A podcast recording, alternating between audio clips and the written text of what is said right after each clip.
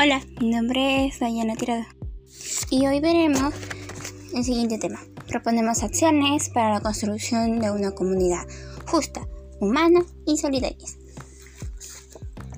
Hace 200 años de la fundación de la República del Perú, tenemos la responsabilidad de reflexionar desde el presente mirando al pasado, considerando la presencia de la Iglesia en la historia del Perú como fuente de valores e identidad como de testimonio de vida, como baluarte de la cultura y del pensamiento, como fuente de unidad, soporte moral y de ayuda de los más desfavorecidos, asumiendo compromisos para la construcción del futuro de nuestro país, respetando las expresiones de fe, de la religiosidad popular somos participantes de grandes cambios y tenemos la oportunidad de reflexionar sobre los logros obtenidos. Es también importante fortalecer el crecimiento de nuestro país, asimilando la unidad, crear la experiencia de cooperación y la hermandad para afrontar las dificultades.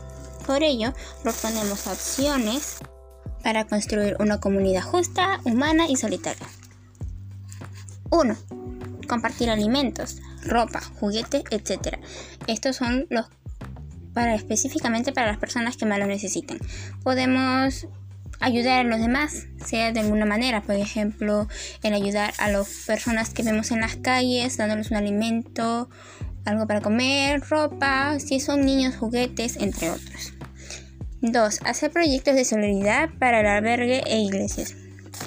Eh, sería reunirnos, si esta propuesta es como para reunirnos todos los de la comunidad o de una calle para juntar víveres, ropas, juguetes, lo mismo que el anterior, pero es un proyecto más grande, lo cual haríamos que grandes partes de para consumir juguetes o niños sean transportados a lugares como orfanatos o albergues e iglesias, que son donde hay más personas en un estado muy degradable. 3. Ser justos y equitativos con las diferentes personas de nuestro alrededor, ya que ya sean de otra religión o de otras costumbres. Esto es muy importante, ya que a pesar de que hay un montón de personas de diferentes características, religiones, culturas, merecen respeto, merecen ser tratados igual y merecen recibir lo mismo que nosotros. 4. Enseñar y practicar la empatía, la fe, el amor, la confianza y la tolerancia.